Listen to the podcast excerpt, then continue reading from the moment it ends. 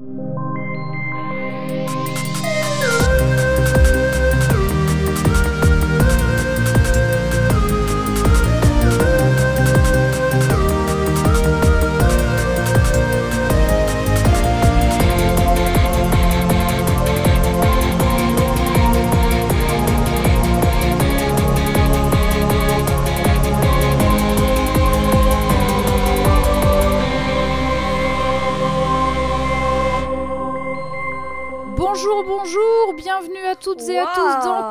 Codex au féminin et au pluriel. Et cette semaine, vous l'avez entendu, s'extasier, s'émerveiller, que dis-je? Je suis avec Jade. Salut Jade, De- comment vas-tu? bonjour, euh, Salut, ça va très bien et toi? Salut! Salut!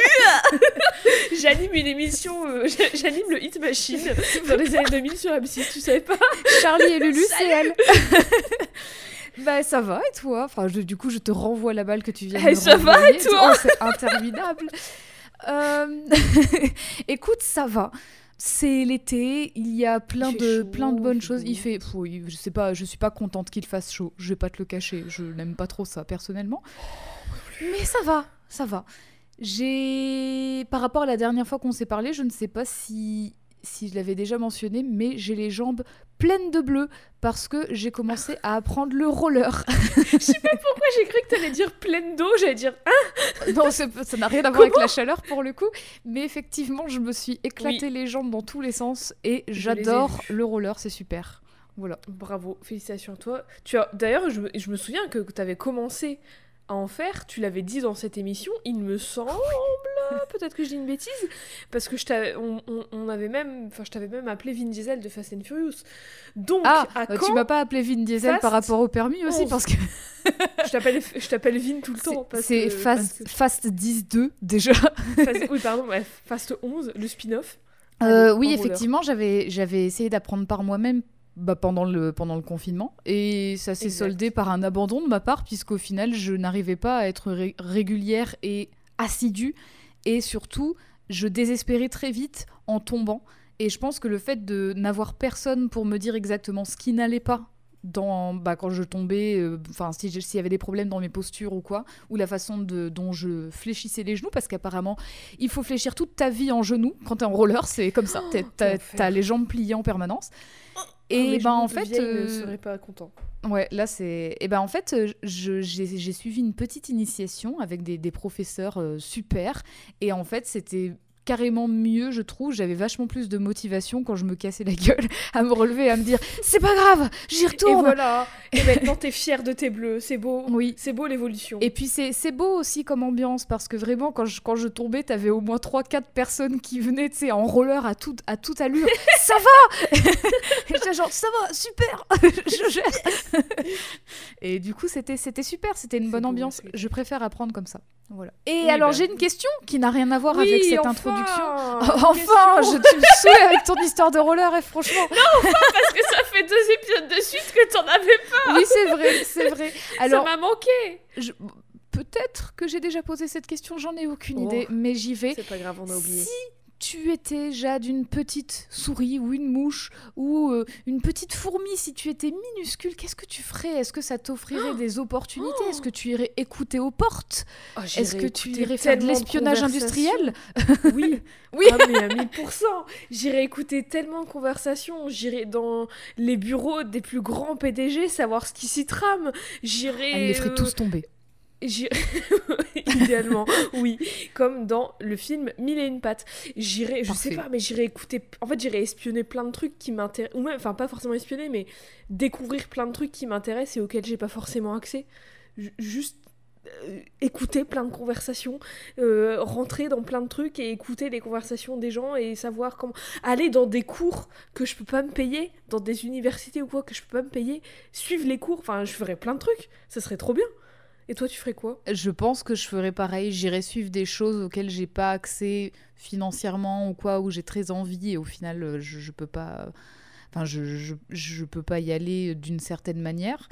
Je pense en, vrai aussi que je j'irai dans des, dans des bureaux pour entendre tout ce qui se passe, tous les petits trucs un petit peu louches. Et je ferai Pas tomber, je ferai tomber Je pas mal prendrai de des choses. petites notes sur mes Oui. mini carnets de mini fourmis là.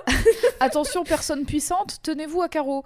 les fourmis vont vous renverser. Les fourmis. Vous savez pas à quoi vous attendre. C'est Ant-Man et la guêpe, hein, je vous le dis. Ouh là là. Ouh là là. Tu es la guepe ou tu es Ant-Man? Hmm, Bah, plutôt la guêpe, suis- du coup. Je sais pas. euh, Je, suis pas. Antoinette. J'aime bien Antoinette dans Ant-Man. Ok, Très bien. Comprendra qui pourra. Est-ce que Pourquoi tu pourrais question nous rappeler bah, Ça a un lien avec nos indices de la semaine, bien entendu. et Oui, je pense oui, que oui. tu as déjà une petite idée. Mais peux-tu nous rappeler quels sont les indices de cet épisode, s'il te plaît? Alors, tu nous as fourni pas moins de deux indices. Le premier était une, une pince à linge Oui. rouge, Oui. spécifiquement. Et le deuxième était des épingles de couture. Je sais pas si ça a un nom Oui, spécifique. si, c'est ça. C'est des C'est les épingles de épingles couture. Quand tu, ouais. dois- quand tu coupes. D'ailleurs, ça me fait penser que j'ai fait beaucoup de couture ces derniers temps, donc c'est petite coïncidence. Pas des moindres. Voilà. As-tu des épingles pour faire de la couture? Quelques-unes, oui. Ah, très bien. Alors, Est-ce qu'on a, eu, envoyées- est-ce qu'on a eu beaucoup de propositions? Alors, on a eu quelques propositions qui étaient globalement, euh, qui revenaient globalement à deux personnages. Moi, quand tu me les as envoyées, j'avais zéro idée, mais en, envoy- en voyant une des propositions, je me suis justement, je me suis dit, Oh mais oui, mais c'est évident. La première des propositions qui est revenue beaucoup était Sophie du film Le Château ambulant. Est-ce Hmm. Sophie du Château ambulant? Pas du tout. Pas du tout. Et la deuxième proposition qui est beaucoup revenue et qui, je pense, est la bonne, j'en suis même persuadée, persuadée. est Arietti du film Arietti. Bravo Bravo, oui, bravo, bravo, bravo, bravo, j'en étais sûre. Ah bah j'en suis ravie. Cette semaine effectivement nous allons parler d'une jeune fille pas plus haute qu'une pomme et demie mais qui a au moins Ah. l'équivalent d'une pommerée entière en bravoure.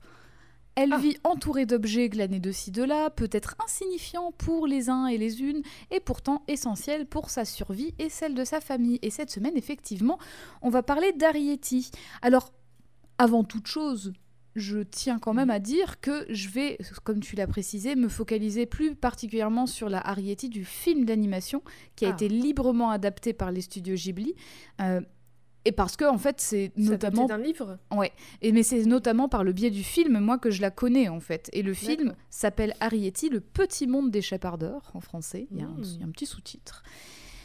Et en fait, c'est aussi via le film que j'ai découvert effectivement l'existence du livre original, qui est un roman écrit par Mary Norton. Mary Norton. Est-ce que tu savais que ça, ça venait d'un roman? Non, mais je m'en doutais parce qu'on a déjà parlé de Kiki la petite sorcière Oui. et de euh, Pogno. Je sais que Kiki était adapté d'un livre aussi. Oui, Et Pogno, je m'en souviens plus, mais je sais qu'il y avait grosse inspi euh, La Petite Sirène. Quoi. oui, oui. Il n'y avait pas d'adaptation euh, littérale, mais c'était inspiré de la petite sirène, tout à fait. C'est vrai que les adaptations, bah, c'est souvent ce qui revient. Comme, euh, comme tu l'as dit avec Kiki la petite sorcière, et une fois n'est pas coutume, hein, les studios Ghibli, bah, ils aiment bien, ils aiment bien Et ça me adapter fait les romans. aussi Oui. que là, alors en France, je sais pas quand est-ce qu'il sort? Je sais qu'il est sorti aux États-Unis et au Japon. Le dernier film Ghibli, enfin le dernier film d'Hayao Miyazaki, il me semble, Mhm. qui s'appelle J'ai oublié le nom, j'ai oublié le nom, mais il y a un héron sur la Oui. fiche de film. Et d'ailleurs, c'est la seule com qu'ils ont Oui, faite. On sait pas c'est sur quoi. le film. Et, je, et je sais que ça aussi c'est adapté. Enfin, c'est pas adapté d'un livre, mais c'est euh, inspiré d'un livre, il me semble. Genre, ça a le même nom qu'un livre, et du coup, ça a un lien dans l'histoire. Oui. Mais comme on sait pas trop. Souvent, souvent les, les- les adaptations sont assez libres, hein, de toute façon, chez, chez les studios Ghibli, ils vont réadapter des choses. Et alors, je vais te dire illico le titre du film. C'est un truc du genre You Only Live ou You Die. euh, oui, c'est un truc avec la vie. Je me souviens, je me souviens qu'il y a le mot life ou live dedans. Life, oh life, oh, Oh, life, oh life. Tu, tu, tu, tu. Si c'est pas ça le générique de début ou de fin du film, je comprends pas. hein. Franchement, je ne comprends pas. Alors le Hayao titre en japonais du film, c'est Kimitachi wa do ikiruka. Et apparemment, c'est adapté d'un roman qui s'intitule, enfin qui a été traduit Et vous, comment vivrez-vous? En français de Genzaburo Yoshino. Et effectivement, de toute façon, hein, comme, euh, comme tu l'as si bien dit, les films des studios Ghibli sont très souvent adaptés des, de romans, comme d'ailleurs les contes de Terre-Mère qui sont adaptés d'un roman de Ursula Le Guin. Euh, ou encore Le Château ambulant qui est adapté du Château de Hurle par Ah oui, oui, le château de. Diana Wynne Jones. de- Ah Pardon mes voisins. Le château de Hurle, évidemment, parce que Les en anglais c'est Howl. attends, attends, attends, le con- les contes de Terre-Mère, qu'est-ce? Bah, c'est un film, alors des studios Ghibli, c'est un, un film qui a été fait par le fils d'Hayao Miyazaki, qui s'appelle Goro Miyazaki. C'était son premier long métrage. Et en fait, ça a été adapté effectivement Oh d'une nouvelle de Ursula Le Guin, si je dis pas de bêtises. Oh, je savais pas. Ça, se me trouve, rien une énorme bêtise, mais j'ai. Non, c'est ça, c'est- adapté d'un recueil de Ursula Le Guin. Oh, génial. Et Le, par contre, le, le livre est tellement dense que le film a été Ah bah, a compressé oui, bah oui. beaucoup beaucoup de choses. tu voilà. Moi, je me souviens que je l'ai pas vu beaucoup de fois et je comprenais pas grand chose. Donc, en tout cas, effectivement. Moi, je vais plutôt me concentrer sur le film parce que c'est ce que je connais le mieux.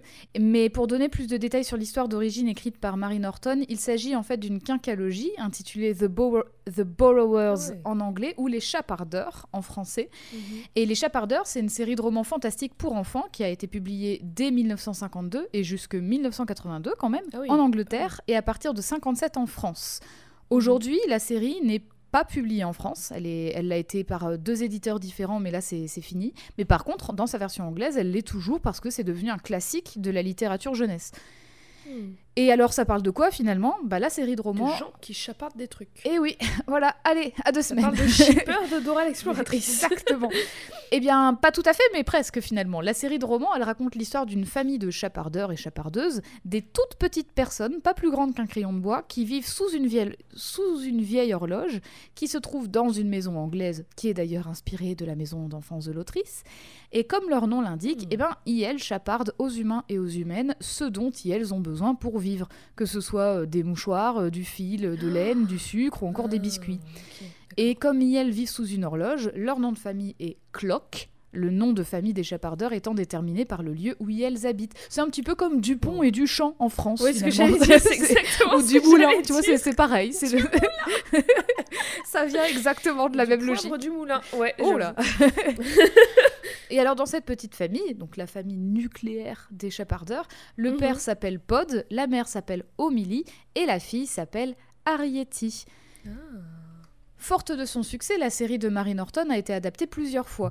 En film pour la télé américaine en 1973, Ah ouais. en série télévisée pour la BBC en 92 et en 93, parce qu'elle a eu deux saisons du coup, en film américano-britannique en 1997, en téléfilm BBC en 2011, bien sûr euh, en film chez les studios Ghibli en 2010, celui qui nous intéresse aujourd'hui, sous la réalisation de Hiromasa Yonebayashi, mais pour la petite anecdote, j'ai appris il y a peu qu'il y a une série animée de 52 épisodes qui était en production actuellement chez les studios français Blue Spirit. Donc Là pour maintenant adapter. tout de suite? Ouais, en ce moment, c'est en, en production. Ah ouais. Donc du coup, une série de 52 épisodes sur les chapardeurs est en cours. Et euh, Ah, c'est un bien. studio français qui s'occupe de l'animation apparemment. Donc euh, voilà, c'est un classique apparemment. Bah je suis curieuse aussi, j'attends de voir. Bah, c'est un classique, mais figure-toi que je ne l'ai jamais vu, Arietti. c'est Je vrai n'ai jamais posé mes yeux sur ce film. J'ai vu l'affiche, Ouais. j'ai un très bon souvenir de l'affiche, mais le film, je l'ai jamais vu. Ah ouais. Moi je me souviens que j'étais allée le voir au cinéma quand il est sorti. Ouais. Je me demande si c'est pas d'ailleurs le premier film de ces, de ces studios que je Bah, suis allée voir au cinéma. Je pense. Vu l'année, euh, oui, Ouais. C'est bien beau tout ça, mais Arietti, c'est qui Bah, c'est qui Qu'est-ce qu'elle fait Ouais. à part voler des trucs À part chaparder. Attention, on dit chaparder. Chapardé, pardon. Et d'ailleurs, c'est, je trouve que la traduction est assez, assez sympathique, mais à la base, bah, The Borrowers, c'est plutôt les emprunteurs, du coup, que chaparder, il y a vraiment la, Oui. la finalité de on le garde, que Mais emprunter, c'est pas tout à fait pareil. Bah non, ils, ils le rendent pas finalement, Voilà. puisqu'ils vivent The avec. Borrow- mais- c'est- c'est plus stylé, quoi, comme nom. Oui, voilà, les emprunteurs. chapardeur en français? En anglais, je ne sais pas. Je sais pas trop. D'après les romans de Mary Norton, Arietti, euh, donc il s'agit d'une jeune fille, une jeune chapardeuse qui a terriblement envie de faire des rencontres et d'avoir des amis. Dans la quinqualogie, là, dans les cinq livres, les principaux ressorts scénaristiques viennent du fait qu'Arietti se laisse voir par des humains et des humaines et surtout se lie avec LE, ce qui a des conséquences parfois chaotiques sur sa famille et sur elle-même, et ce qui les mène à déménager plusieurs fois tant la situation peut être dangereuse. Parce que oui, on parle quand même de vraiment de toutes petites petites personnes qui vivent chez les humains, qui prennent donc des objets. euh, donc, si vous vous demandiez où est passée votre deuxième chaussette, vous savez où elle est maintenant. C'est vraiment littéralement ça le plot de l'histoire en fait. Oui, j'avoue, c'est littéralement voilà, ça. C'est ça. Et en fait, bah voilà, qui qui essaie de qui essaie de survivre dans un monde qui est mille fois trop grand pour eux quoi finalement. Oui, qui, euh, qui leur est hostile au final. C'est ça, tout à fait. Dans le film de Hiromasa Yonebayashi, donc le film des studios Ghibli, Arieti va sur ses 14 ans. Elle ne vit pas en Angleterre comme dans le roman d'origine, mais vraisemblablement dans une maison au Japon, un petit peu en retrait de la ville. Elle ne vit pas non plus sous une horloge ancienne, d'ailleurs le nom de famille Clock n'est jamais prononcé dans le film, donc Mm. on suppose que bah, il n'y a pas d'histoire de nom de famille cette fois. Mais par contre, elle vit dans les fondations de la maison avec ses parents, Pod et Omili, donc tous les prénoms sont gardés par contre. Alors les fondations, c'est vraiment genre euh, sous le plancher, quoi. hein. C'est des les maisons japonaises, c'est des maisons un petit peu surélevées et en gros il y a, un, y a un vide sanitaire, on va dire, entre le Mhm. entre le plancher et le sol. Et ben ils vivent là, quoi. Et peux-tu nous dire, Jade, à quoi elle ressemble, s'il te plaît? Je peux te dire que Arieti est une jeune petite une fille qui est rousse. À peu près, oui, oui. Elle a l'air rousse. Plutôt rousse, oui. Elle a des grands yeux marrons, enfin noirs. Enfin, oui, ils sont noirs quoi. Oui, noir. Euh, elle a toujours un, un sourire. Elle est toujours très souriante. Elle a l'air très très joviale, très gentille. Et elle a une robe jaune et orange, une longue robe jaune et orange. Et, et Et voilà. oui, tout à fait. Elle a des longs cheveux. Oui, elle a des cheveux, elle a des cheveux un petit qui arrivent en dessous des épaules, quoi. Mm. Dans la version originale du film, Arieti est jouée par l'actrice et comédienne de doublage Mirai Shida. Et dans sa version française, Jade, tu apprendras qu'elle est euh, doublée par Adeline Chetaille, qui a entre autres joué les rôles de Zelda dans Breath of the Wild et Tears of the Kingdom, Ah. et aussi Ellie dans les deux jeux The Last of Us. Ah, bravo. Bravo à elle. Au départ, Arieti n'a encore jamais chapardé au sens propre du terme. Elle va pas chez les humains, quoi. C'est son père qui s'aventure avec beaucoup de prudence dans la maison quand cela est nécessaire. Par contre, Arieti, bah, elle, elle sort dans le jardin très très luxuriant de la demeure pour euh, vraiment arpenter tout ça, pour cueillir des plantes ou des fleurs dans le but de décorer sa chambre ou de faire des cadeaux à sa mère. Arieti, elle est un petit peu insouciante, elle est par contre très Mhm. aventureuse, et ce, Mhm. malgré les dangers que représente absolument tout dans Bah ce oui. jardin. Les gros insectes, les oiseaux, le chat qui vit Oh, dans la maison, merde. parce qu'il y a un chat. Ah.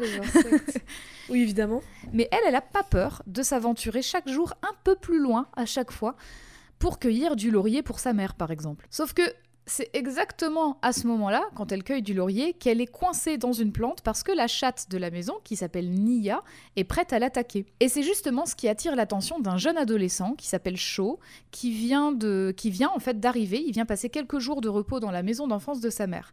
En fait, il était dans la voiture, il attendait sagement le retour de sa grand-tante et il est interpellé justement par ce chat qu'il voit au loin, qui bouge pas et qui fixe une plante. Donc du coup, il va voir et en s'approchant, il entreaperçoit Arieti qui prend la fuite dès qu'elle en a dès qu'elle en a l'occasion sans lui lancer un regard. De retour chez elle, Arieti est épinglée assez rapidement par sa mère, Omili, qui remarque la feuille de, la feuille de laurier qu'elle cache dans son dos. Donc elle, sait que Arieti est allée s'aventurer plus loin que prévu. Surtout que pour cacher une feuille dans son dos, faut le faire parce qu'elle est toute petite. Elle est plus petite que la feuille. Bah clairement, Donc, la feuille dépasse. Bah oui. effectivement. La jeune fille admet alors que c'était une surprise qu'elle réservait pour son anniversaire, mais que, bon, bah maintenant qu'elle l'a vu, c'est trop tard. Donc, enchantée, Omélie imagine déjà que sa famille aura de quoi manger pour au moins un an avec cette feuille, ce qui est quand même sacrément pratique, tu, tu, tu conviendras. Peu de temps après ça, Pod ren- rentre à la maison avec tout un attirail digne d'un mineur au travail. Il a un chapeau, il a des lunettes de Bah, il protection. est prudent. Bah oui. Bah oui, il a un grand sac à dos et une lanterne. Arieti l'accueille avec beaucoup d'enthousiasme parce que oui, on sent qu'elle aime profondément sa famille, mais aussi parce que quand même, il y a un petit événement important qui arrive pour elle ce soir-là, c'est que ça va être sa première chaparde. C'est le soir où elle va chaparder pour la première fois. Alors elle est euh, surexcitée quoi.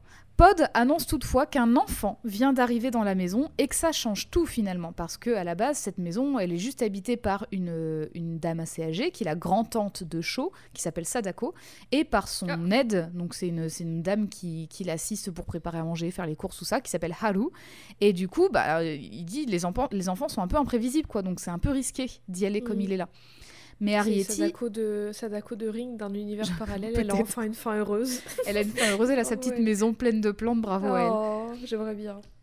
Harrieti lui assure qu'elle n'est pas du tout inquiète, mais Pod et Omili sont très très vigilants et vigilantes parce que Mhm. effectivement, bah, il y a ce côté très imprévisible des humains et des humaines, mais surtout des Surtout enfants. des enfants, ouais.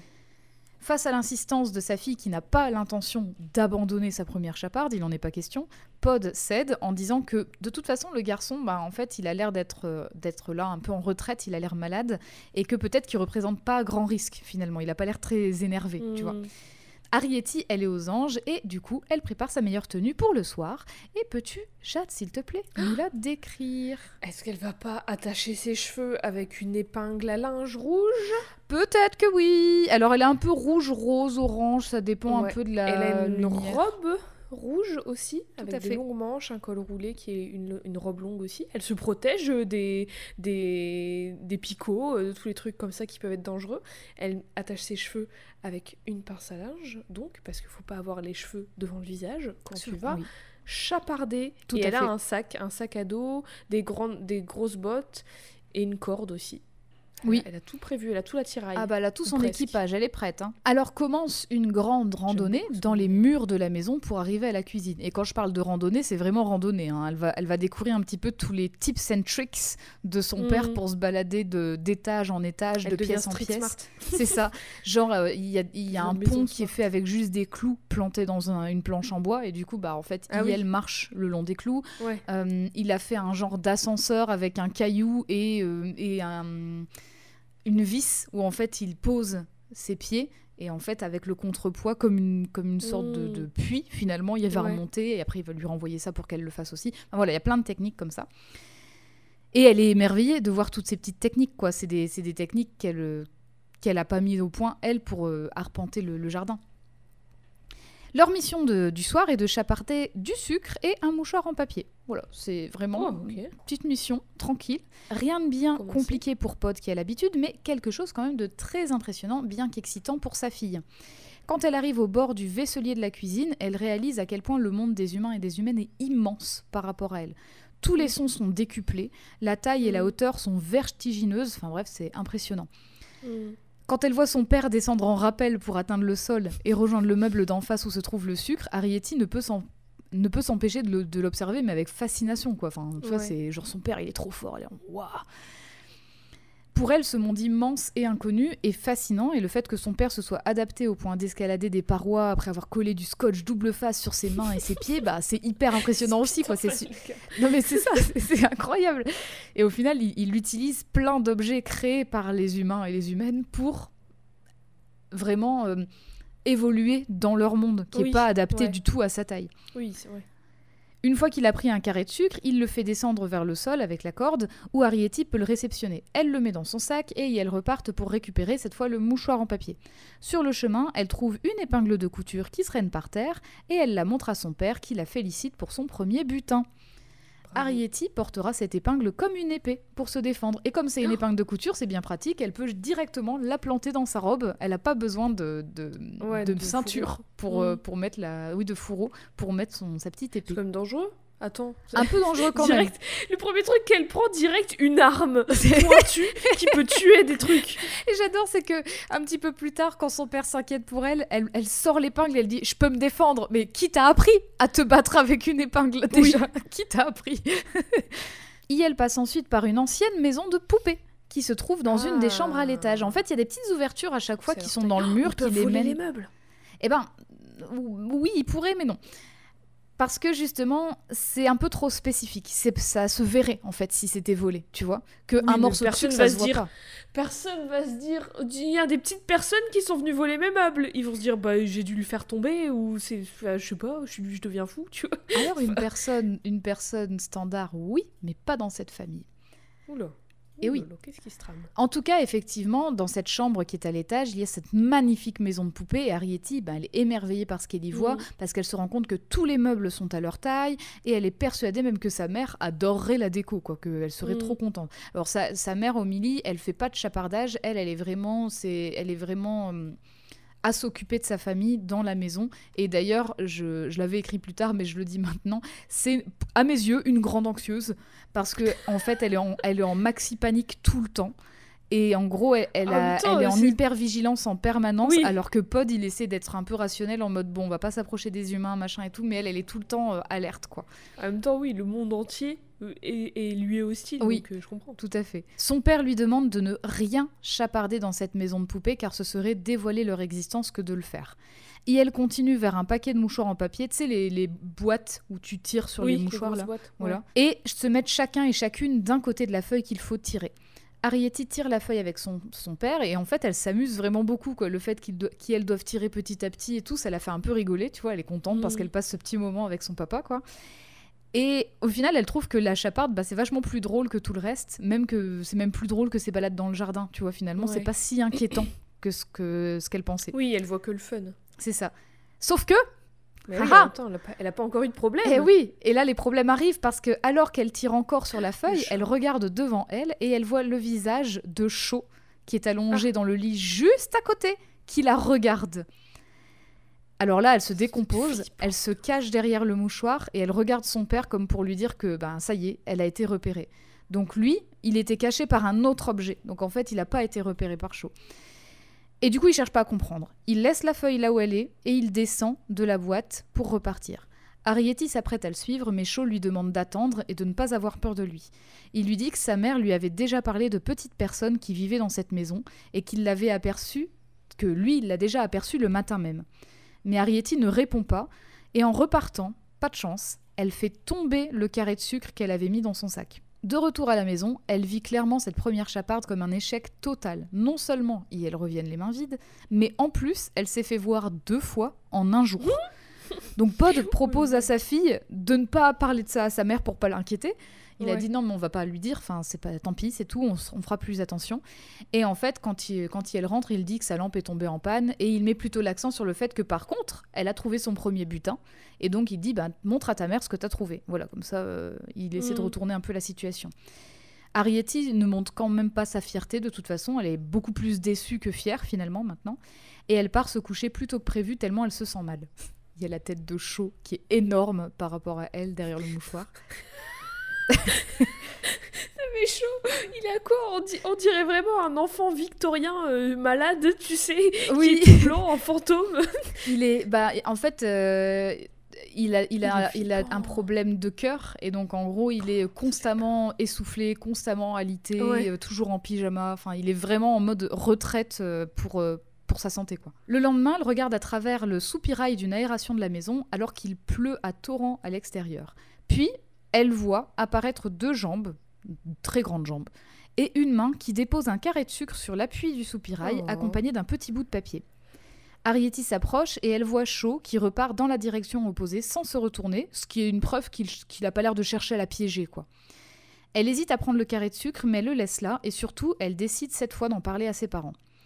Elle avoue à sa mère qu'elle s'est fait voir pendant la chaparde de la veille, et Omilie, donc, grande anxieuse, comme je le disais, se met déjà dans tous ses états, elle s'imagine que ça y est, c'est fichu, et elles vont devoir déménager, qu'elle est dégoûtée parce qu'elle aimait bien cette maison, enfin, elle spirale complètement. Mm. Et Pod, lui, il reste toujours très posé et il déclare qu'il faudra redoubler d'attention. Et donc, il demande à Arietti de ne plus approcher cet humain, le temps de laisser les choses se tasser.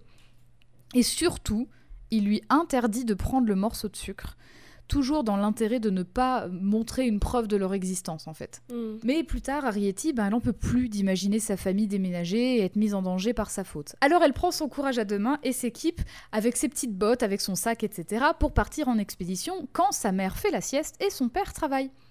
Elle récupère donc le sucre qui commençait déjà à être mangé à moitié par des fourmis et finalement elle ouvre le petit mot qu'il avait laissé et il avait écrit le- la mention objet trouvé. Que- question. Oui. Quelle taille il fait le mot? Alors le petit mot il est minuscule pour des humains et des humaines. Comment il a fait pour, pour l'écrire? Arietti, bah, il l'a écrit. Alors, c'est euh, un truc, ça fait, euh, je sais pas. pff. Allez, Est-ce que ça doit faire 5 cm de long maximum. Et comment pour un l'écrire? centimètre et demi. Bah après, il a écrit en japonais, c'est ça prend moins de place. Ouais, mais Donc j'ai trouvé que voilà. c- comment tu trouves un truc assez petit et fin et précis pour l'écrire en cette taille Un crayon? Non mais c'est trop gros Mais non. 5 cm et 1 cm. T'arrives à écrire un truc Mais là, t'es en train de me Un montrer un caractère. centimètre sur un centimètre. 5 cm, 1 cm. c'est très Bah, tu peux, radiophonique. tu peux écrire. Mais je, crois enfin. qu'il y a, je crois qu'il y a trois ou il y a trois ou quatre idéogrammes, un Putain, truc comme il ça. C'est pas si faut grand. être précis, hein. C'est vrai. La vache, il a le compas Mais- dans l'œil. euh. Il a de très bons yeux. Après avoir mis le sucre dans son sac, Arietti commence à grimper le mur de lierre afin de rejoindre la chambre de chaud. Et si monter un mur à main nue semble compliqué pour les personnes qui ne font pas d'escalade et qui ont une taille humaine, imaginez-vous un petit peu quand vous faites la taille d'Arietti. Oh, Effectivement, c'est Trois jours. L'expédition, j'espère que mes parents vont pas se rendre compte que j'ai disparu. Quoi. Genre, elle doit, elle doit prendre des, des bonbonnes de- de- d'oxygène et tout, tu vois, parce Mais un mètre. Elle doit faire un arrêt sur une petite paroi. Alors, avec... le, la maison, elle est faite de sorte à ce que tu sais, après le, après le rez-de-chaussée, t'as as des tuiles, en fait, pour, Oui. les écoulements de l'eau. Et après, t'as l'étage. Donc, en gros, une fois qu'elle a atteint ce premier, euh, cette Ouais, première étape de tuiles, voilà, elle fait une pause. Donc, elle s'assied. Et là, en fait, elle se rend compte à distance de l'immensité du jardin et de ce qu'il y a derrière. Parce qu'en fait, il y a un genre de petite forêt, un bois derrière. Mm. Et donc en fait, là aussi, elle se rend compte d'à quel point c'est vachement plus grand que ce qu'elle que ce qu'elle pensait quoi. Et au loin, elle remarque un corbeau qui la regarde, qui est perché sur un arbre. Hum, Donc euh, ce qu'elle fait, c'est qu'elle s'attarde pas trop quand même parce que le corbeau, il a l'air de l'avoir repéré quand même. Ouais. Elle reprend sa route, et une fois arrivée à la fenêtre de la chambre de chaud, tout en restant cachée par des feuilles de lierre, elle jette le morceau de sucre par une ouverture de la moustiquaire. Chaud, qui lisait dans son lit, lui demande d'attendre, et il tente à nouveau de lui parler, tu sais, un peu tranquillement pour pas l'effrayer et tout, et justement, il reparle de- du fait que sa mère lui avait parlé de petites personnes. Arietti, quant à elle, elle reste toujours cachée, donc en fait, il voit juste son ombre apparaître. Mm. Et elle lui demande de ne plus essayer d'engager quoi que ce soit avec elle ou sa famille parce que les humains et les humaines sont, un danger pour elle et qu'elle ne souhaite pas déménager, donc elle aimerait bien que ça s'arrête quoi. Mm. Leur conversation est interrompue par le corbeau qui se jette sur Arietti afin de l'attraper. Je pensais sur la fenêtre. bah en fait c'est ce qui va se passer, c'est qu'il va rater Arietti et il va se planter dans la moustiquaire, donc sa tête va être coincée dans la moustiquaire et forcément, il va s'affoler, il va crier, il va battre des ailes, ce qui met en danger Arietti parce que elle, bah, elle est à deux doigts de s'envoler en fait. Elle Ouais. s'accroche à une feuille, mais voilà. Donc Shaw parvient tant bien que mal à ouvrir la moustiquaire en essayant de ne pas se faire attaquer par le corbeau aussi, pour attraper Arietti et la mettre en sécurité. Une fois que le corbeau est chassé par Haru, qui était arrivé en entendant tout ce boucan, Arietti en profite pour prendre la poudre d'escampette et bah, pas rester euh, trop près des humains. Mm. quoi. Malheureusement, quand elle est de retour chez elle, eh ben, elle est prise la main dans le sac par son père qui a remarqué son absence. Très déçu par le... Alors, il la punit pas, mais par contre, effectivement, il ne cache pas sa déception en fait parce que elle a quand même engagé le contact avec cet enfant alors qu'il lui Mhm. avait dit de ne pas le faire. Mhm. Et ben du coup, il prend la décision en fait euh, avec euh, le reste de la famille, avec Omélie aussi, que le mieux en fait c'est vraiment de déménager. Et Omélie, bah là, elle est, elle est dégoûtée quoi parce qu'elle était trop bien dans cette maison. Putain, mais quand tu. euh, S'ils doivent déménager, ils doivent déménager loin. Oui. Ça va prendre des semaines de Ouais. voyage pour déménager. Ouais, ça prend un temps fou. C'est hein. fou. C'est assez, euh, assez impressionnant quand tu vois le, tous les rapports d'échelle. Bah, D'ailleurs, tu le vois dans la maison quand tu t'attardes. Quand tu t'attardes sur des détails de la maison, parce que en fait, quand tu les vois circuler dans leur maison, bah, tu vois que le plancher il est en bois, tu vois que les murs ça a l'air d'être du papier peint, mais en fait, si tu t'attardes juste un petit peu en faisant pause, tu te rends compte que le papier peint c'est des cartes postales ou des bouts de, des bouts de, de feuilles ouais. euh, agrafées, euh, que les murs c'est du carton, et en fait, tu te rends compte que c'est vraiment des trucs faits de briques et de broc, bah, parce que Ouais, c'est à leur taille quoi finalement. Donc c'est aussi une construction de maison allés- qu'il faut faire. Ils sont jamais allés au-delà du jardin. Donc imagine devoir bouger, devoir déménager au-delà de ça, parce que sinon ça sert à rien de déménager. Ça Mhm. va leur prendre des, des- des mois. Ouais. Oui, oui, oui. Alors, au même moment, Shaw, apprend que la maison de poupée qui se trouve dans sa chambre, d'ailleurs euh, chambre qui est en réalité l'ancienne chambre de sa mère, a été commandée en Angleterre par le père de Sadako. Donc Sadako, comme c'est sa grand-tante à Shaw, c'est la tante de la mère de Shaw, et ben de ce fait, il est question de son arrière-grand-oncle. Ça va, vous Mhm. suivez encore Oui, j'ai une sacrée histoire de famille. Ouais. Et en fait, cette maison de poupée a été commandée par le- l'arrière-grand-oncle pour les petites personnes qui vivaient dans la maison, parce qu'il disait en avoir savais. vu. Et ben en fait, il disait qu'il les avait aperçus une fois et qu'il les avait jamais revus après, mais qu'il a commandé justement cette maison pour, pour ces petites Putain. personnes. Il était Sadako certain, quoi. Ouais, il était sûr de lui. Sadako apprend à chaud que elle-même n'a pas eu cette chance que de voir les, ces petites personnes dans la maison, mais que en tout cas, bah, la maison de poupée reste là pour ces personnes-là et qu'elle est Mais toute équipée pour qu'elles y vivent. Oui, elle y croit. Du coup, elle y croit. Et là, là, elle dit, bah, par exemple, le- la cheminée fonctionne, la cuisine est fonctionnelle. C'est minuscule, mais tout est fonctionnel pour ces personnes-là. Ouais. Plus tard, Pod, qui d'ailleurs sort de plus en plus parce que lui, il est à la recherche d'une nouvelle maison, d'un nouveau lieu à, habiter, il rentre blessé à la jambe accompagné d'un autre chapardeur, un genre de jeune survivaliste qui s'appelle Spiller. Je dis un jeune survivaliste parce qu'en fait, il est vraiment genre, il a un arc, euh, il a une cuisse de sauterelle cachée dans son manteau pour son dîner, il est, euh, il est vraiment... Il est tout Il a équipé, il a, il, a un, il a un manteau de...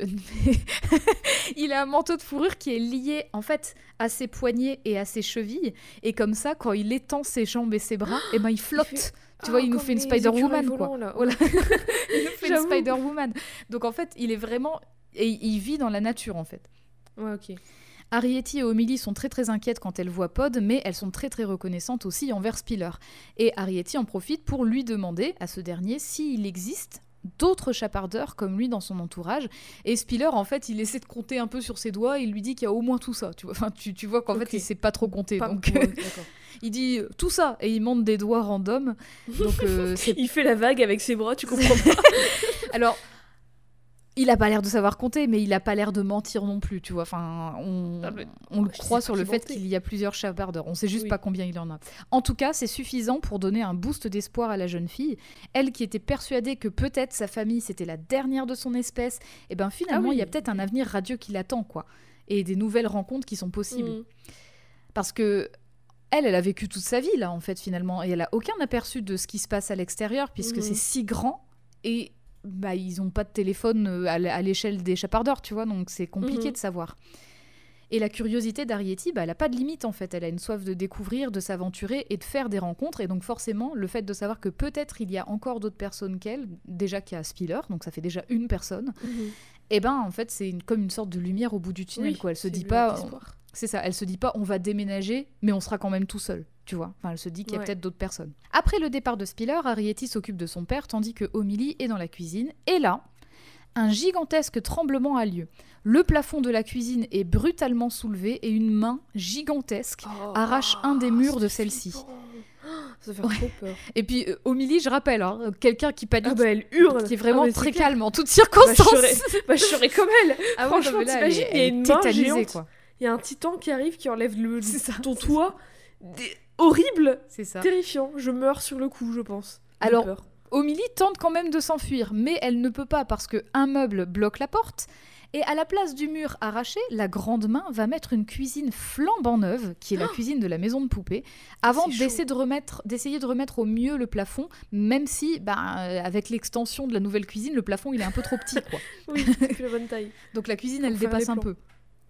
Pendant toute cette séquence, Arietti et Pod, ben en fait, ils essayaient d'entrer dans la cuisine, mais la porte, elle était bloquée par un meuble, Mm. donc du coup, bah, c'est Pod qui finit par euh, l'ouvrir en la défonçant. Cet événement qui a terrifié Omili a le don d'accélérer le processus de déménagement. Parce que là, en fait, Mais- ça, ça y est, quoi, leur maison est découverte, c'est c'est mort. Il y a une maison toute faite pour vous, à deux pas. Ouais, on mais vous en fait, ils sont, les Là, parents on sont, vous donne la cuisine. On vous le dit, c'est ok, c'est cadeau. les parents sont tellement méfiants Bah oui, je que comprends. en fait voilà c'est finalement euh, ils, ils, elles sont repérées donc c'est fichu quoi oui, trop bah tard oui, je comprends. et puis au final ils, elles Et connaissent surtout, il y a pas aussi ce les truc intentions. générationnel. Ouais. Voilà, il y a aussi ce truc générationnel de eux, pour eux, ça a toujours été comme ça, que les humains ils étaient Mhm. dangereux et tout. Et Arietti, elle a ce truc de. Elle découvre et elle en a découv- découvert un humain qui l'a vu. qui est pas hostile envers elle et du coup elle elle se dit que bah peut-être que c'est pas comme vous vous l'avez toujours vu peut-être que c'est différent Mm. peut-être que il y a moyen Et oui, après, n'oublions pas qu'il y a d'autres personnes dans la maison. Et donc, on ne sait pas si tout le monde est, oui mais est prêt à accepter finalement leur présence. Oui. Après il y a Sadako. C'est la reine de- la reine la chef de la maison. Oui, et il y a Haru aussi, qui est, qui oui est bah écoute qui est là aussi. euh, oh. Hein elle s'adapte. Pod, donc toujours très méfiant, comme je disais, demande à Omili, pendant qu'elles font leur bagage, de ne pas emporter d'objets venant de la cuisine de la maison de poupée, encore une fois, pour euh, dire bah non, non, non, non, non, euh, Ouais. il faut qu'on reste assez discret là-dessus. Le départ se fera d'ailleurs avec l'aide de Spiller et quand la jambe de Pod sera remise. Arietti décide quand même d'aller voir Shaw alors qu'il est allongé dans le jardin avec la chatte Nia, justement.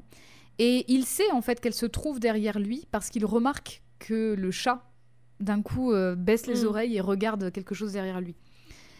Donc il demande alors s'il peut se retourner pour la regarder et quand il la voit, bah, il, est, il est surpris de voir une jeune fille qui a à peu près son âge et d'ailleurs il lui dit euh, que, euh, 'fin, en fait, elle est super jolie et tout. Enfin voilà, il, est- il s'attendait vraiment pas à voir juste une humaine Mm. miniature quoi. ouais Mais par contre, Arietti, elle, elle a la mine grave parce qu'en fait, elle lui dit que c'est parce qu'il a agi sans réfléchir avec la cuisine que maintenant sa famille doit déménager parce que en fait, les humains et les humaines sont un danger pour les chapardeurs. Donc en fait, elle répète aussi finalement et- Mhm. ce qu'on lui a appris parce que là, Mhm. elle, elle s'en rend compte que c'est parce qu'il a agi comme ça que ça a cette conséquence. Mhm. Shaw s'excuse pour le mal qu'il a fait parce qu'il se rendait pas compte en fait que ces conséquences seraient Bah oui, telles. pour lui c'est bien ce C'était un cadeau, ouais. Mais par contre, il vexe quand même Arietti parce que il dit, c'est vraiment cette conversation, elle est un peu lunaire en fait, elle, ça switch un petit peu.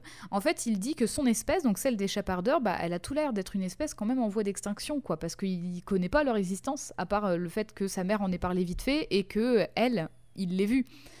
Et donc Arietti, bah, elle, s'offusque. Tu vois, elle est là, genre, complètement bah, con. bah oui, tu connais pas un truc, du coup c'est en voie d'extinction. T'es débile Enfin. Shaw ne va pas voir ce qu'il y a dans les profondeurs de l'océan. Mais genre, Tu n'es c'est pas comme, prêt. si tu, comme si tu savais pas qu'il y avait bah, justement des étoiles de mer, par exemple. La première fois que t'en vois une, tu dis bah il y en a qu'une seule sur la planète. Certainement J'en en ai vu qu'une seule. Certainement. T'es- bête Oui, mais bon, tu vois, c'est un exemple. Mais en tout cas, bah, elle, elle s'offusque parce qu'elle dit euh, bah non, non, je le sais, euh, je le sais qu'il y a d'autres Mhm. personnes comme moi. En plus, ce Spiller me l'a dit, on se laissera pas faire par le monde qui nous entoure.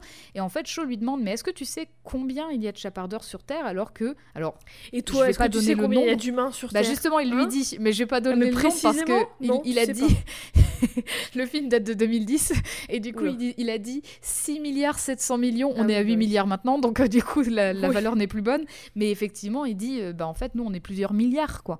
Donc, euh, combien êtes-vous Et est-ce que finalement, ben, il n'y a pas un, un rapport aussi dans le nombre qui montre que vous êtes sur le déclin? Alors, il Oui, le dit pas aussi joliment, hein, il est un peu blasé. Quoi. Écoute, mais après, cela dit, en fait, il est très nihiliste, mais en même temps, Oula, Il attends, est- question Oui. Ça veut dire quoi? C'est- alors euh, j'ai tendance à dire que c'est quand tu crois en rien, en fait, vraiment que tu qu'il n'y a pas d'espoir, que le monde est fini, Ah, que ok, tu vois. Si je dis des conneries, d'ailleurs, euh, n'hésitez pas. Dites-le que J'ai des définitions complètement erronées dans ma tête. Qu'est-ce que vous voulez que je Non, mais comme j'ai l'impression que tout le monde utilise ce mot en ce moment, sans Ah, forcément ce que dire, moi je Peut-être à raison vu les, conte- vu les contextes de merde. Bah, mais, voilà. mais effectivement, en tout cas, lui, il a ce, il a ce rapport-là où, en gros, ben, aussi, il reconnaît que de manière générale, il y a pas mal d'espèces animales qui s'éteignent aussi parce que le règne des humains est un peu étouffant pour d'autres espèces. Mhm. Quoi. Donc, il le reconnaît d'une certaine manière. Cela dit, eh ben. euh, elle, elle est quand même sérieusement agacée par ce qu'il avance, parce qu'elle a été élevée par ses parents dans la méfiance des humains et des humaines pour s'en protéger, mais en même temps, tu vois, bah, elle rêve de découverte et d'aventure. Et en fait, le, le, le, le fait de se dire qu'au final, bah, elle, elle est en voie d'extinction, c'est. Elle y pense, mais en même temps, elle veut pas y croire, tu vois. Oui, Enfin, bah a- oui. elle, elle refuse de se dire, Ouais. ça se trouve, c'est vraiment ça, parce qu'en fait, elle veut garder cet espoir. Et Mhm. surtout, ben, c'est quand même quelqu'un, enfin, je veux dire, euh, elle, a, elle a presque 14 ans. Elle se sent seule, tu vois, ce- le- son Oui. seul entourage, c'est- c'est son père et sa mère depuis 14 ans. Et en fait, elle rêve de faire des nouvelles rencontres et de nouer des amitiés. Et donc, forcément, le fait de n'avoir aucune preuve de l'existence de nombreux autres chapardeurs et chapardeuses, eh ben, c'est difficile. Et pourtant, elle aimerait tellement y croire et se, raccrocher à cette mince lueur d'espoir. Cela Bah dit, ouais. tu vois, tu comprends vite pourquoi Shaw il est un peu euh, blasé de la life En parce même temps, oui, fait, lui, s'il a une maladie grave. C'est ça. et tout, ouais, en gros, c'est à ce moment-là qu'il révèle que lui, il va bientôt mourir euh, parce Mhm. qu'il a une maladie du cœur et qu'en fait, il se fait opérer bientôt, mais qu'il n'a pas grand espoir de survie après l'opération. Et du coup, il dit de toute façon, j'accepte mon destin parce que tout le monde, tout meurt un jour, quoi. Donc vraiment, il est. euh, C'est pas faux. voilà, en temps, il, il a raison, bon, mais là, en si gros, jeune, voilà, ça fait chier, quoi. c'est ça. Donc elle, elle se raccroche à un espoir sans, comment dire, sans preuve formelle vraiment, juste avec temps, Spiller quand- qui lui dit au nez au moins tout ça, et lui, il a complètement baissé les bras, tu vois. Enfin, il y a vraiment un rapport euh, Ouais, assez, des- assez différent. Ils sont l'inverse. Voilà, ça, oh là là. Mais en même temps, quand t'as pas de preuve de. Enfin, quand t'as une preuve de rien, tu peux aussi bien ne pas y croire qu'y croire. Enfin, c'est la même. euh, T'as la même. Comment dire Ça vaut autant de pas y croire que d'y croire, puisque t'as pas de preuve dans tous les cas. Donc Tu peux voir le verre à moitié raisons. plein ou à moitié Voilà, vide, comme tu C'est dis. ça, merci. T'as autant de raisons d'y croire que t'as autant de raisons de pas y croire. Donc Ouais. autant euh, avoir un peu d'espoir. Tout à fait. Ça fait pas de mal. Et oui, alors, par contre, ce qu'elles ne savent pas, c'est que quelques mètres plus loin, Haru, l'aide de l'aide qui travaille à la maison pour Sadako Aïe, et aïe, pour, aïe, pour Sho, les observe. Alors, elle ne voit pas Arietti de là Oui. où elle est. Par contre, elle voit que Sho parle à quelqu'un, quoi. que- Alors soit elle se dit qu'il parle tout seul, il parle tout seul, soit elle se dit il y a vraiment quelqu'un. il parle tout seul allongé dans l'herbe à regarder une fleur, tu sais. Bah, ou alors, franchement, effectivement, il y a quelqu'un. hein. Et donc là, elle, elle a des soupçons parce que en plus, bon, ces soupçons, elle les a depuis longtemps parce qu'apparemment, elle remarque que des petites choses disparaissent et surtout, ben, ces soupçons ont été confirmés quand elle a entendu l'histoire de la maison de poupée puisqu'elle était là en fait quand Sadako en parle. Et elle remarque aussi qu'une trappe dans le sol a bougé et il s'agit effectivement de la fameuse trappe que Shaw avait soulevée pour accéder au plafond de la cuisine d'échappardeur. En fait, c'est un genre de, Oui, de rangement dans le sol et a- elle a vu que c'était un peu le bordel et en soulevant, eh ben, elle découvre effectivement un bout de la cuisine de la maison de poupée qui dépasse. Elle soulève le plafond et là, qu'est-ce qu'elle trouve? Milieu, dans la cuisine. Décidément, elle a vraiment pas Mais de la chance. pauvre, ça fait toutes les crises cardiaques qu'elle se tape. qui est complètement tétanisée parce que là, c'est pas juste une main qu'elle voit, c'est vraiment une tête, quoi. Enfin, et c'est Oh, euh, voilà, c'est l'angoisse totale. C'est comme dans Evangelion. Haru capture Omili et l'enferme dans une jarre qu'elle cache dans le cellier enfin. de la cuisine. Mais pourquoi Je Parce dis qu'elle n'a pas de ça- bonnes intentions. Je faisais ça avec les insectes euh, au camping avant. Bah voilà. du coup, tu, tu étais, tu étais l'origine de la grande anxiété des insectes. Aïe aïe aïe, je suis désolée. Je suis Désolée à je tous les insectes qui nous écoutent, bien sûr. Sauf les araignées. Allez, euh... c'est pas un insecte de toute façon. Quand tout cela arrive, Arietti, elle est encore avec Shaw et en fait, elle entend sa mère crier au loin. Donc elle s'inquiète aussitôt et elle dit au garçon euh, Ben, il y a ma mère, euh, je, je vais voir ce qui se passe Mhm. parce que c'est pas normal. Ce dernier, de son côté, ben, il retourne dans sa chambre. Il est un petit peu attristé parce qu'il n'a pas pu finir sa conversation avec elle. Mais ça donne une occasion en or à Haru de l'enfermer à clé à son insu. Comme ça, il peut pas venir l'emmerder, quoi. Il reste dans sa chambre.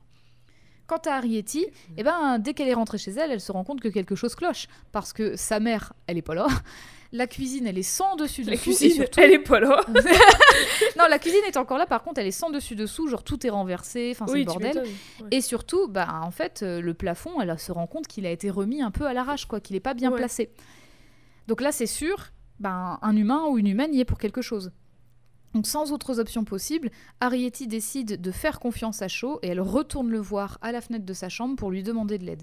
Elle est en maxi panique et elle se met à Tu pleurer parce que au-delà de savoir que sa mère a disparu, ben, elle connaît pas les réelles intentions de la personne qui, les- qui la détient et donc ben, elle craint littéralement pour sa vie quoi. Et en fait, elle Mhm. pleure aussi de culpabilité parce qu'elle se dit que tout est de sa faute, que si Mhm. elle s'était pas fait repérer et tout, ben ce serait pas arrivé tout ça finalement. Alors juste, je tiens à dire que il est euh, super beau le film. Tu m'envoies des Oui, images c'est depuis tout à l'heure. C'est trop trop beau. C'est superbe.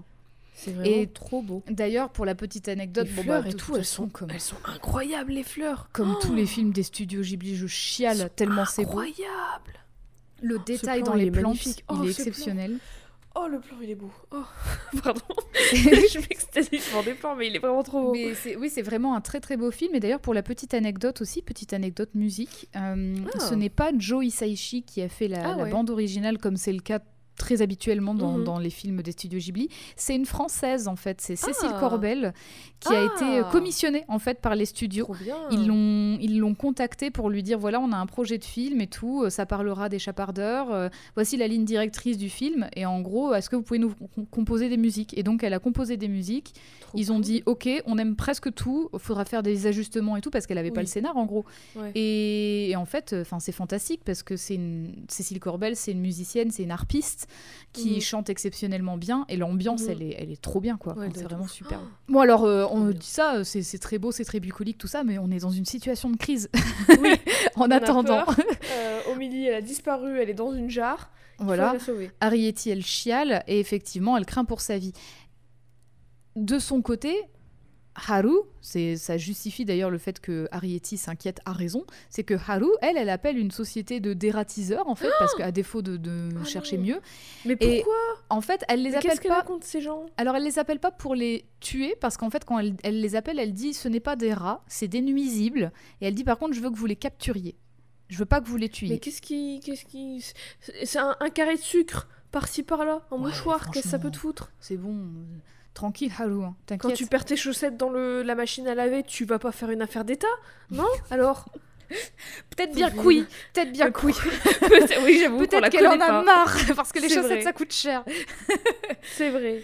Non, effectivement, en tout cas, elle les appelle les nuisibles et un petit peu plus tard, elle dira même que c'est des petits voleurs, justement. Donc c'est vraiment en fait parce que c'est des voleurs qu'elle est emmerdée par leur présence. C'est juste ça. Je l'aime pas. Non, personne ne l'aime. Désolé, Haru, mais personne ne t'aime. En tout cas, face à la détresse et à la panique d'Arieti, Shaw lui propose de l'aider et en fait, il reste hyper calme déjà parce que bah en fait, c'est pas bon pour son cœur hein, de, de- de paniquer, mais Oui. surtout bah en fait, euh, il, il la rassure quoi. Il lui dit tout ira bien. Euh, à mon échelle, je peux peut-être faire quelque chose. Donc il va pour partir, mais il réalise qu'il a été enfermé. Alors il se dit que en passant peut-être par la fenêtre de la chambre voisine, bah, il pourra sortir.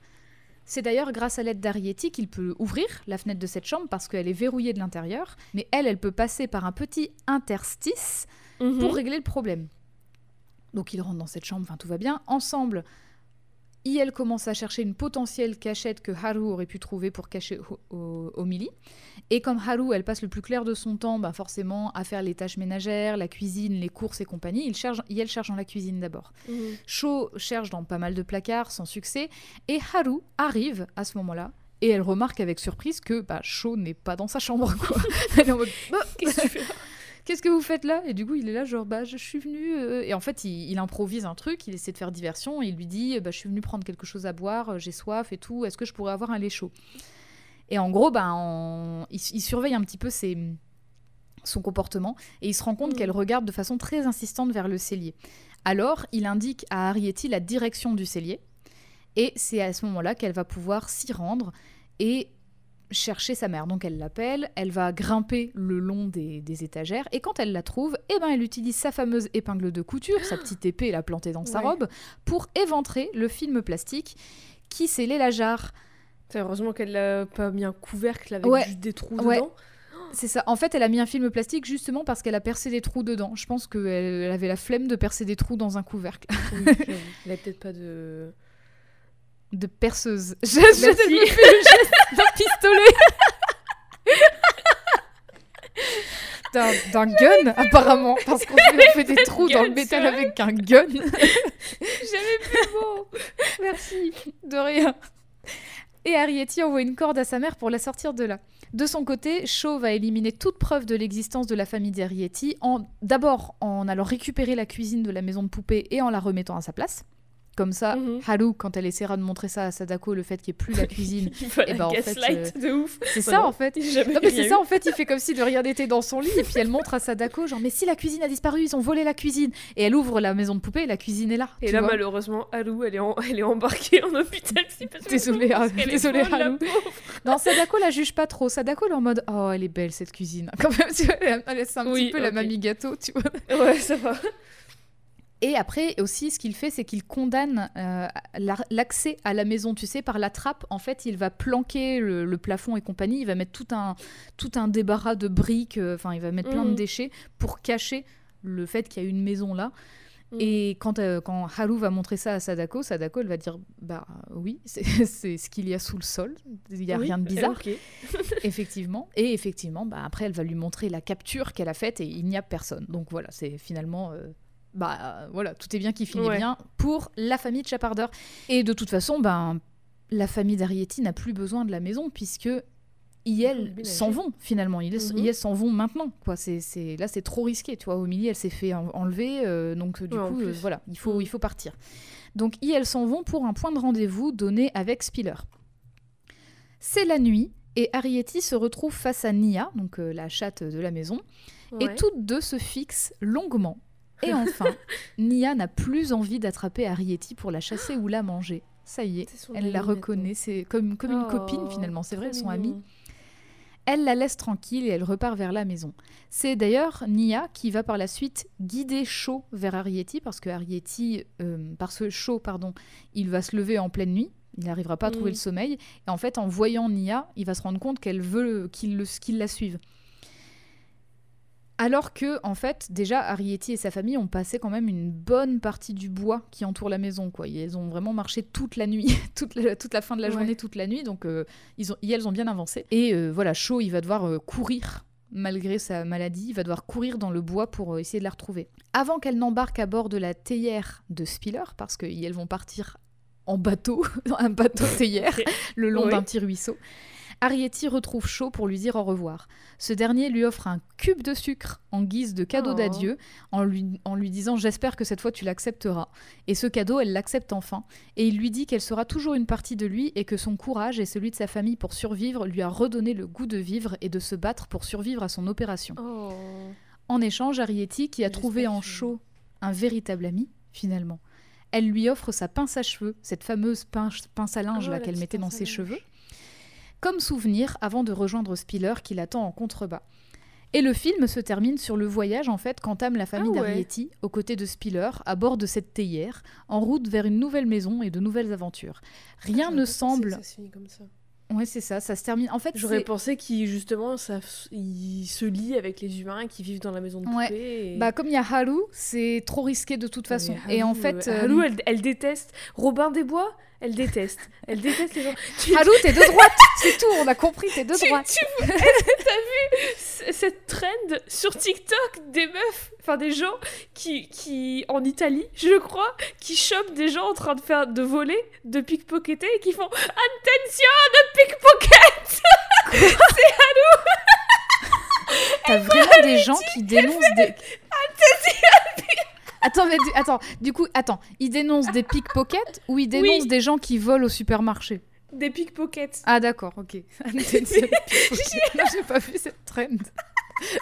Après, dénoncer, des, des pickpockets, bon, c'est Oui. une chose. Dénoncer des gens des qui volent dans un supermarché, ça non, on n'a rien Non. vu. On laisse les gens. pas, on n'a rien vu. Oui, on n'a rien vu, jamais. Mais Haru serait capable de faire ça. Elle serait capable de Oui. balancer les gens qui volent dans les supermarchés. Alors effectivement, oui, ça se termine comme ça. Et alors, il y a... Bon, il y a la raison que chaque tome des Chapardeurs dans le roman, si j'ai bien Oui. compris, parce que je les ai pas lus, mais chaque tome, c'est une nouvelle aventure, donc je suppose un nouveau déménagement. Euh, et donc des, voilà des, des nouvelles découvertes. Donc je pense que c'est aussi pour ça. Et aussi, Mm. c'est vrai que cette histoire, elle se termine comme ben, plusieurs autres films Ghibli. C'est pas systématiquement le cas, mais quand même sur une fin un petit peu, euh, tu sais, douce et amère. Quoi. Il y a, tu sais Oui. pas trop. C'est une fin ouverte. Tu sais pas trop ce qui se passe. Oui, c'est les meilleures fins pour moi. Ouais. Bah oui, finalement, c'est des fins, c'est des fins vraiment ouvertes et qui Enfin, disent, euh, qui te donnent pas du tout cuit, quoi. Mais qui Ouais. Mm. te font te questionner. Et effectivement, bah, rien ne semble indiquer la suite des événements liés à Arietti ou à son ami humain. En revanche, bah, comme je le disais, hein, on sait que dans les romans, bah, comme elle déménage, elle a un autre endroit, donc finalement, elle survit. Et d'ailleurs, dans les romans, bah, il y a plus de chapardeurs dans sa famille à la base, en fait. Là, c'est vraiment que sa Oui. famille nucléaire, avec son Mhm. père et sa mère. Mais dans les romans, il y a son oncle, sa tante, donc euh, sa Oui. famille est un peu plus Bah, vaste. mais en plus, t'as plus de temps pour l'explorer aussi. Oui, Là, complètement. un film. Complètement. Mais de toute façon, la question de la disparition de chapardeurs en raison de, ben, de prédateurs naturels comme des Ouais. animaux ou les humains, etc., c'est quand même soulevé malgré tout dans les Mhm. romans, parce que finalement, la famille Clock, donc la famille d'Arietti dans les romans, d'après ce que j'ai lu, en tout cas d'après les résumés que j'ai lus, et ben justement, il est question à, à quelques reprises de. bah, avant, il y avait trois familles dans la maison, et il y en a une qui a subitement disparu, et l'autre qui a déménagé, parce que justement, Mhm. il y, a, y a- y a eu des humains qui les ont repérés, tu vois. Donc finalement, cette question-là, elle est quand même présente malgré tout. Elle est juste exacerbée dans le film, parce que dans le film, bah, t'en vois quatre, en fait, des chapardeurs. Tu vois les trois principaux, et Spiller, Spiller. et c'est tout. Mhm. Et effectivement, ben, c'est assez court. Dans les faits, c'est un épisode beaucoup beaucoup plus chill aujourd'hui. Après les, après bah, les après magnifiques 2h35. 2h35 de Jade de la dernière fois. Plaisir d'offrir, joie de recevoir. Mais effectivement, j'aurais pu m'étendre plus si j'avais pris le temps de de- d'aller voir les autres adaptations, par exemple. Mais en fait, euh, moi, c'était vrai, je voulais vraiment travailler sur l'adaptation des studios Ghibli parce que c'est celle que je connaissais Mhm. bien. J'aurais adoré lire les romans. Malheureusement, ben, en fait, euh, dans le temps qui m'était donné, bah, même, si je me les ai- même si je les avais trouvés en occasion ou quoi, j'aurais pas eu le temps de les lire dans tous les cas. Mhm. Mais euh, oui, en tout cas, j'ai appris que ce n'était pas publié, que, ce- que ça n'était plus publié en France. Peut-être que ça va être republié s'il y a une série d'animation qui va Bah arriver. ouais, peut-être. C'est peut-être ce qui risque d'arriver. cool. C'est ce qui arrive des souvent, hein, jeunesse, généralement. ça peut être vachement cool. C'est ça, c'est ce qui arrive souvent. Et puis comme, enfin, En Angleterre, c'est devenu un, un giga classique de la littérature jeunesse, quoi. Un truc de fou. Il y a des rééditions à gogo, ils font des Bah, recueils. toutes les c'est- adaptations ouais. qu'il y a eu, euh, ouais. Il y a eu pas mal d'adaptations. Même moi, ce que j'ai trouvé ça, enfin, j'ai trouvé ça impressionnant, c'est que la première adaptation télévisuelle, c'était un téléfilm aux États-Unis, même pas en Angleterre. Ouais. Alors qu'à la base, ben, c'est une anglaise qui l'a écrit. Oui, tu vois, enfin, c'est- ouais. Mais bon, voilà, c'était Arrietty du film éponyme des studios Ghibli, Ghibli, pardon, mais avant tout créé par Mary Norton dans sa série de romans jeunesse Les Chapardeurs, The Borrowers. Je reviens un peu sur l'amitié d'Ariety et de Sho, qui est un peu complexe quand même dans le film de Hiromasa Yonebayashi, parce qu'il y a cet instinct de survie qu'on a inculqué à la chapardeuse depuis qu'elle est toute petite, alors que le jeune garçon, lui, bah, il, Bah, est, il a tout lâché. Ouais. Voilà, il a tout lâché, il est hyper résigné face à son destin et temps, une mort euh, qu'il ouais. voit euh, tout de suite, quoi, qu'il Oui. voit arriver. Et en plus, il est hyper euh, blasé aussi parce que tu comprends que il a une famille, tu vois, qu'il a une mère et un père, mais que ses parents apparemment ont divorcé. Son père, il le voit plus depuis très longtemps et sa Bah, mère, elle preuve, taffe tout le temps. ils l'ont envoyé chez la tante. Ouais, voilà. Enfin, la- Et sa mère, elle taffe tout le temps et elle taffe à l'étranger. Et donc, en gros, justement, ben, tu supposes qu'elle taffe tout le temps pour payer son opération. A Oui, priori, c'est ça que, tu, tu- que tu Ouais. supposes. Mais en tout cas, bah, il n'est pas très entouré. Que Ariety, par contre, elle est elle hyper entourée, entourée. par, Oui, sa, bah oui. par sa Et famille. C'est les seuls qu'elle connaît, donc. euh, C'est ouais. ça. Ils sont vraiment les total opposés, quoi. Ouais, c'est ça. Et ils apprennent les uns Ils apprennent de tout l'un de C'est l'autre. beau. Ils en ressortent grandis, au final. Ouais, et aussi, j'ai pas dit, mais en fait, dans le roman de Mary Norton, bah, le garçon, parce qu'il n'a pas de nom en fait dans le roman, il s'appelle Le Garçon. Mhm. Et par ailleurs, en fait, enfin, ça a l'air d'être raconté du point de vue des chapardeurs et des chapardeuses, justement parce que même les humains sont appelés human beings, donc les pousses humaines. Je, Ouais. je suppose que c'est traduit comme ça en français, je suis pas certaine. Et du coup, le garçon est appelé le garçon. Il n'a pas de prénom dans le premier tome, de ce que j'ai trouvé. Eh ben, il ne s'appelle pas Shaw, forcément, puisque ça se passe en Angleterre. Oui. Mais par contre, cela dit, il n'est pas japonais, mais c'est quand même un garçon malade venu d'Inde pour se reposer dans une résidence Oui. anglaise. Un d'Angleterre, ok. Voilà. Euh, vu les années quand c'est sorti, Oui, ouais, ok, d'accord. Années Ouais. 50, hein, 1952. Mhm. Il Mhm. conclut un marché avec Arrietty parce que comme il a du mal à apprendre l'anglais et que elle, elle adore apprendre des nouvelles choses, surtout et particulièrement sur le monde des humains et des humaines, bah, il lui propose un deal, c'est que il lui fournit tous les livres qu'elle veut, mais par contre elle lui apprend à les lire. Donc en fait, il y a Ouais. l'amitié, enfin la relation, elle se commence, elle se, elle débute différemment, moins Oui, sur la méfiance parce que- finalement, parce- mais euh, oui. sur un, partenariat, on va dire quoi. Ouais, ils, a- ils apportent quelque chose à l'autre. C'est ça. chacun. Donc ce marché les lie d'une, ouais, ça les lie dès le début d'une certaine Mhm. manière. Par Mhm. ailleurs, euh, cela dit, le film reprend quand même une conversation plutôt houleuse qu'ont Arrietty et le garçon au sujet de l'adaptation des espèces dans le monde. À la différence que dans le livre, c'est Arrietty qui dit au garçon que le monde ne peut pas avoir autant de ressources pour, pour subvenir à autant d'humains et d'humaines. 1952, Qu'est-ce que dans un livre d'enfant. Eh oui déjà dit. Bah, Et c'est toujours vrai Bien sûr, parce que les choses ne changent pas, parce que les PDG qu'on va aller voir en forme de fourmis pour Oui. leur casser la gueule, et ben ils ne font rien. Ah oui, en forme de Qu'est-ce que fourmi, vous voulez c'est parfait parce que les fourmis peuvent soulever Ils sont 10 ultra fois leur poids. Allez. Et d'ailleurs, je sais pas si t'as vu, parce que cette scène est ressortie, cette scène de Mille et une pattes, où justement il y a toutes les fourmis qui se rebellent contre les sauterelles. Pas Oh, sûr, pas sûr de l'autre insecte. Mais des autres insectes qui se croient plus forts parce que c'est genre euh, les- ceux qui ont le plus de ressources. Et il y a toutes les sauterelles qui s'unionisent, qui font une union, un syndicat pour se rebeller. Non, les fourmis, tu veux dire. Les fourmis, pardon. Oui. Ah, je suis tellement remontée que je dis Voilà, n'importe ça y quoi. est. Et voilà. Donc, mille et une Les pattes. syndicats, c'est important. C'est ça que Mille et Exact. une pattes nous apprend, quoi. Bah oui, bah vraiment oui.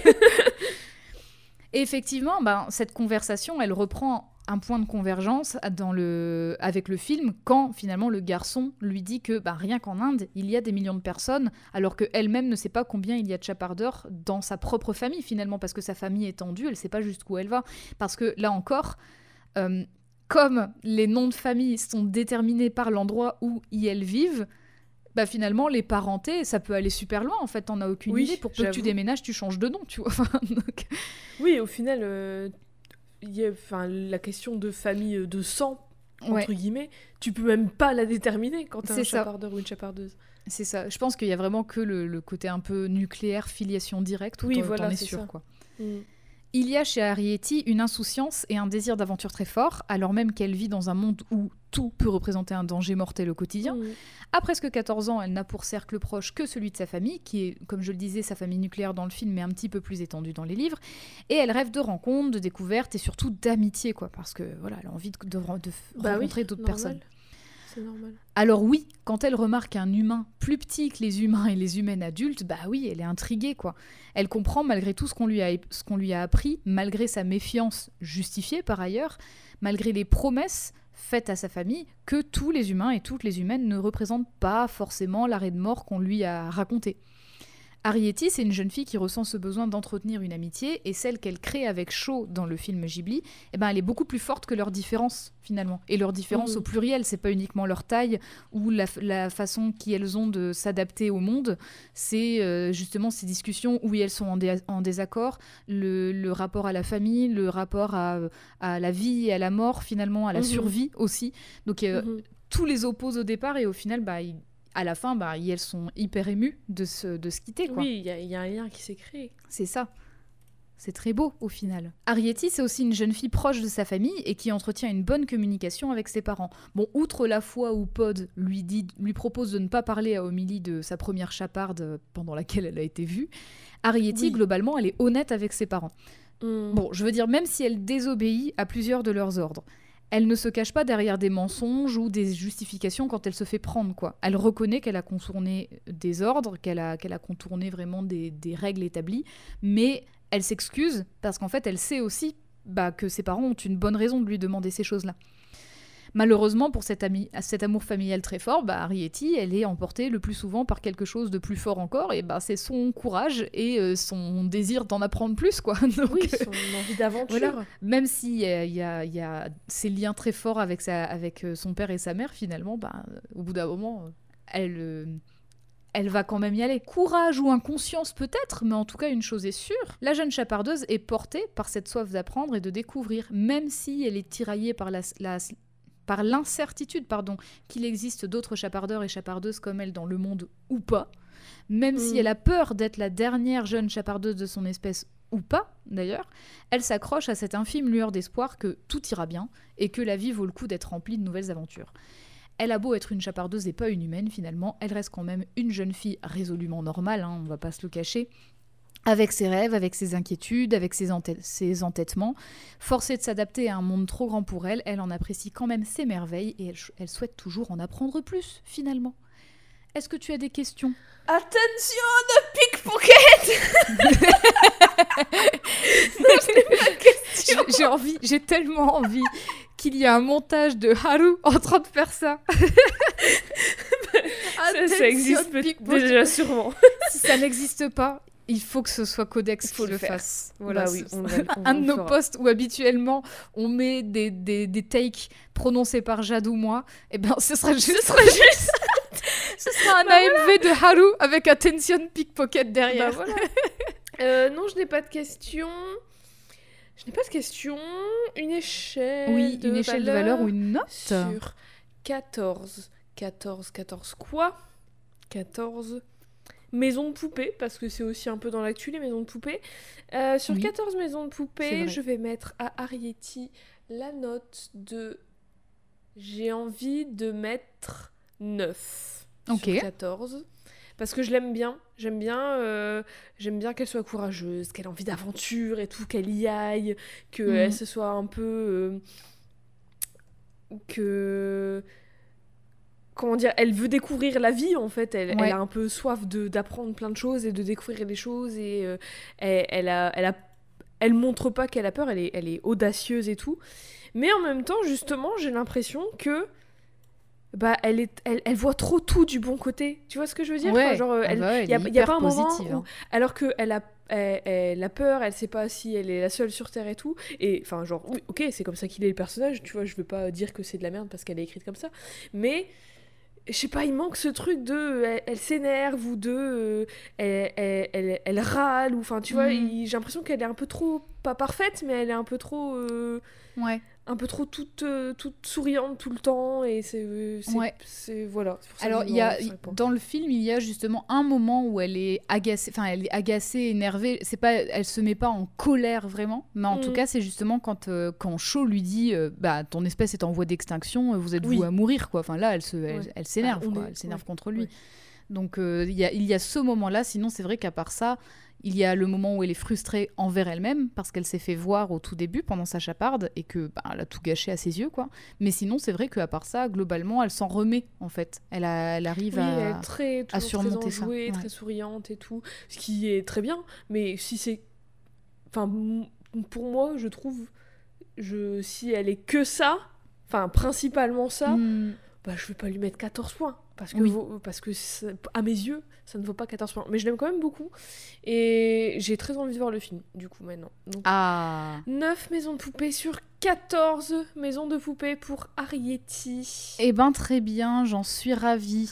Et je suis encore plus ravie que tu aies envie de le voir. Tu verras, chaque plan est un délice. Ça a l'air. Voilà, c'est un très beau film et je vous le conseille aussi à toutes et à tous. Est-ce que tu pourrais nous rappeler où on pourrait voir Alors je dis les images que je t'ai envoyées, mais maintenant c'est vrai qu'on fonctionne plutôt par TikTok et par Reels parce qu'on est Yes. vraiment, on est vraiment à la mode. Pff, cette phrase de vieille, j'en peux plus. Devinez On l'âge de Eve. On est in ou pas? C'est horrible. On Ah, est je en déteste. vogue ou Je pas? déteste ce moment, je me désolidarise. Non, alors est-ce que tu peux nous rappeler nos réseaux sociaux, Oui. s'il te plaît? Nous sommes partout at CodexPod, Codex au féminin et au pluriel pod POD. Et vous pouvez nous écouter et nous réécouter sur toutes les plateformes de podcast qui existent à l'heure d'aujourd'hui. À l'heure d'aujourd'hui, oui. Podcast Addict, Deezer, Spotify, SoundCloud et Apple Podcast. Où vous Mhm. pouvez aussi nous laisser un avis 5 étoiles et un petit commentaire sympa ou un nom de personnage dont vous aimeriez qu'on parle dans l'émission. Oui, oui, oui, on en serait ravis. Et dis-moi, Jade, est-ce que on ne se dirait pas Ah, on ne sait pas quand. Ah, on ne sait pas quand, bien sûr, Eh ben parce oui. que parce que août arrive et on va prendre chacune de notre côté des vacances, pas au même moment, du coup. Oui. Euh, quand est-ce qu'on revient? Pas dans deux semaines? Euh, On ne sait pas. Euh, peut-être qu'il y aura une surprise qui va arriver Oh, euh, dans quelques semaines par rapport à quelque chose d'actualité, peut-être, sûrement. On sait juste pas quand. Et sinon, on sait pas encore.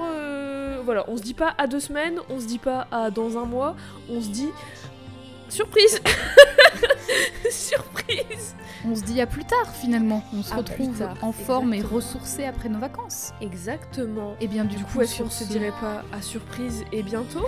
À surprise et bientôt dans ce cas-là, oui. Exactement. À surprise, bientôt.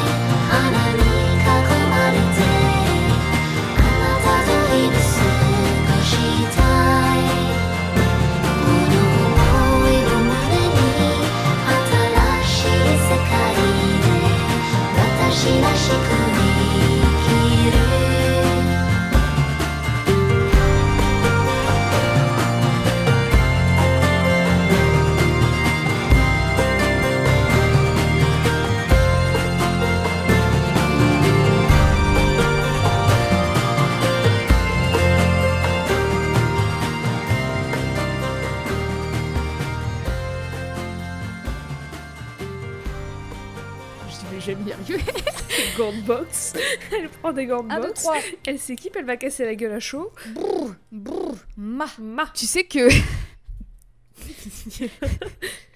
C'est dans quoi Dans Drag Race, il y avait ça. Ah oui, bah oui. Bah, oui. J'ai pété un plomb, j'ai dit c'est une ref à High School Musical. bah oui, bah tout le monde là, la ref, bah bien sûr.